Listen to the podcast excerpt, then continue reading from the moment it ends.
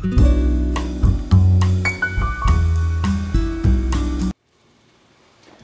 tarde, ministra, tudo bem? Boa tarde. Muito obrigado por ter aceito o convite. A alegria é toda minha. Uma honra estar aqui de novo conversando com você. Muito obrigado por dar essa oportunidade de conversar um pouco sobre compliance, sobre a sua vida, sua trajetória.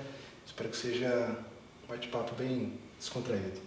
Eu que agradeço mais uma vez a oportunidade de dialogar com uma pessoa que tem um trabalho de tão destaque, né?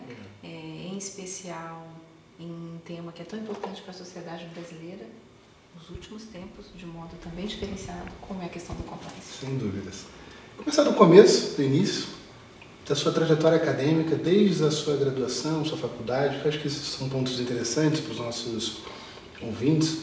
Onde, onde você se formou? Como foi essa opção pelo direito? O que te influenciou? Quais foram as suas principais bases para ter escolhido direito? Essa é uma história um pouco engraçada, eu acho, né? Agora que depois que o tempo passa e a gente olha para trás, porque na verdade eu a opção pelo direito decorreu da minha aversão à matemática.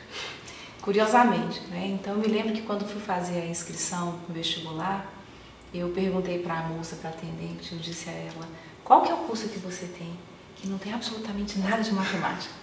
E aí ela me retratou dois. Então naquela época ela disse: "Olha, direito e administração". Aí eu falei assim, pois então eu vou fazer inscrição para direito.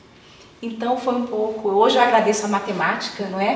Porque a matemática abriu as portas para que eu pudesse é, iniciar, portanto, a minha, a minha, toda a minha preparação, para que eu pudesse desenvolver a minha vida profissional fazendo uso é, de todas as ferramentas que nós sabemos que são próprias do direito. Uhum. E me formei na universidade, na UDF, né, que é a Universidade do Distrito Federal e uma universidade que é particular, e daí eu já aproveito para falar um pouco é, para aqueles que se preocupam tanto no sentido de que somente é a universidade pública que forma e que permite que horizontes se abram profissionalmente, eu costumo não fazer distinção uhum. porque eu acho que os alunos eles não podem ser diferenciados é, pela oportunidade de formação que eles tiveram. Então, seja a universidade e as universidades públicas que têm excelentes professores, como também as privadas que igualmente mantêm excelentes profissionais à frente não é, das múltiplas cadeiras, é, eu acredito que quem faz o curso e quem realmente se prepara é o próprio aluno. Esse é um ponto interessante porque no Rio de Janeiro, não sei aqui em Brasília, mas no Rio de Janeiro é quase um critério de exclusão do profissional. A sua determinadas universidades privadas não são nem aceitas, né? seja para estágio, seja para carreira profissional. Aqui em Brasília também tem essa, esse feeling de excluir o candidato por isso? Eu acredito que não tanto a exclusão, mas que já se tem uma predisposição negativa é, uma eventual disputa, acredito que sim. E eu acho que ela é extremamente injusta, uhum. porque quem faz a, a a vida do profissional e a sua dedicação, isso é pessoal, né? E independe da, do, do local em que de fato ele teve a oportunidade de se formar. Então, eu acho que tanto aquele aluno que acabou se preparando na universidade particular, quanto aquele também na pública, você pode ter tido o acesso a excelentes profissionais, excelentes professores, a uma excelente formação, mas você não soube extrair o melhor. Uhum.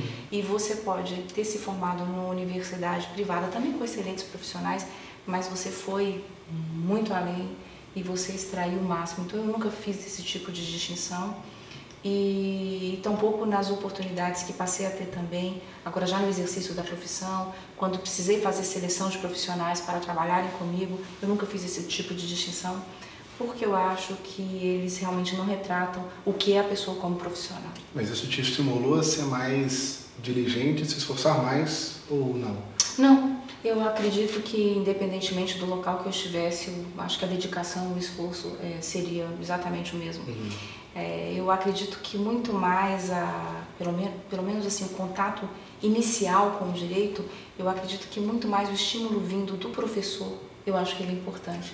É, e aí eu me recordo na minha universidade de grandes desafios, não é? é? Eu me lembro que na minha época não era o direito empresarial, era o direito comercial. E eu me recordo que eu tinha um professor muito rigoroso de direito comercial e ele, é, ele sempre apostava que os homens se saíam melhores e mais bem posicionados que as mulheres nas notas em direito comercial, porque diziam que os homens é, gostavam mais da, da, disciplina, né? E ele, para surpresa, na primeira avaliação, eu tirei a nota máxima e ele perguntou quem é Grace, né? E estranhou, espantou que era uma mulher que tinha tirado a nota máxima e desafiou para a segunda prova, que era a prova sobre sociedades anônimas. Ele dizia, olha, você pode até ter tirado é, uma boa nota nessa primeira avaliação, mas sociedade anônima, SA, a mulher não gosta de SA. E aí, então, foi aquele grande desafio imposto. Eu acho que eu nunca estudei tanto sociedade anônima na minha vida, para que eu pudesse tirar também na segunda avaliação a nota máxima da, da classe. Então, eu acredito que no início do curso, o papel do professor é um papel muito importante para impulsionar, motivar o aluno Cativar. e fazer com que o aluno possa extrair o melhor de si, não é? É, obviamente que essa questão de gênero nunca é positiva, né? Mas, é, enfim, foi também ali uma motivação, sempre num ambiente muito descontraído, nada que fosse algo discriminatório, uhum. mas sempre muito descontraído, que impôs ali um, um, um, desafio que eu acabei assumindo com naturalidade e, e, encarando como algo também muito bom e que acabou me estimulando a me dedicar mais às disciplinas do curso de Direito. Você falou de dedicação, esse é um ponto interessante porque isso nos leva a planejar, nos leva a executar. Então, imagino que você teve 16, 18 anos de AGU. Isso. Então, imagino que você tenha se dedicado, estudado para passar, etc. Chegar a ministra era um dos planos ou isso foi um curso que a vida te levou? Isso foi algo que nunca te surpreendeu? Nunca foi um plano. É, chegar advogada-geral da União. Eu, eu não, não, nunca imaginei, nunca passou no meu horizonte eu pudesse chegar a tanto, sendo absolutamente franca, né? Eu sempre me dediquei muito a tudo que eu me propus a fazer na vida. Uhum. Então eu sempre trabalhei muito. É, na verdade, esse trabalho intenso vem muito do, do, exemplo dos meus pais, porque cresci vendo tanto meu pai quanto a minha mãe trabalhando sempre muito em prol da formação das filhas, né? Três mulheres em casa. Então, os dois viviam e se esforçavam e se dedicavam para dar uma condição melhor para as filhas. E eu, a partir desse exemplo, né, na minha atividade profissional, eu sempre me dediquei muito ao trabalho. O ingresso na advocacia pública foi algo que, para mim, teve um, digamos assim, um esforço é, também muito importante, uma fase de vida é, que eu estava, né, em que de fato eu precisei dar algo a mais, né? Eu uhum. foi logo que me casei, minhas três, eu tive três filhas na sequência, a escadinha, uhum. com um ano de diferença para cá, então eu precisava eh, dar atenção para as crianças e precisava e tinha aquela ideia de que eu precisava passar no concurso público.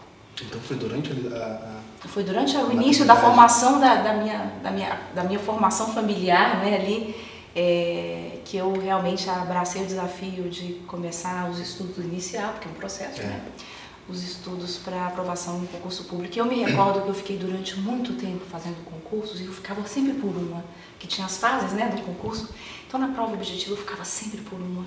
É, e eu tinha a impressão, é, eu sempre gostei muito de escrever, e eu falava, olha, eu tinha dificuldade com os peguinhas das provas objetivas mas eu tinha aquela sensação de que se eu passasse do objetivo e tivesse a oportunidade de partir para a prova escrita, que eu passaria, uhum. né?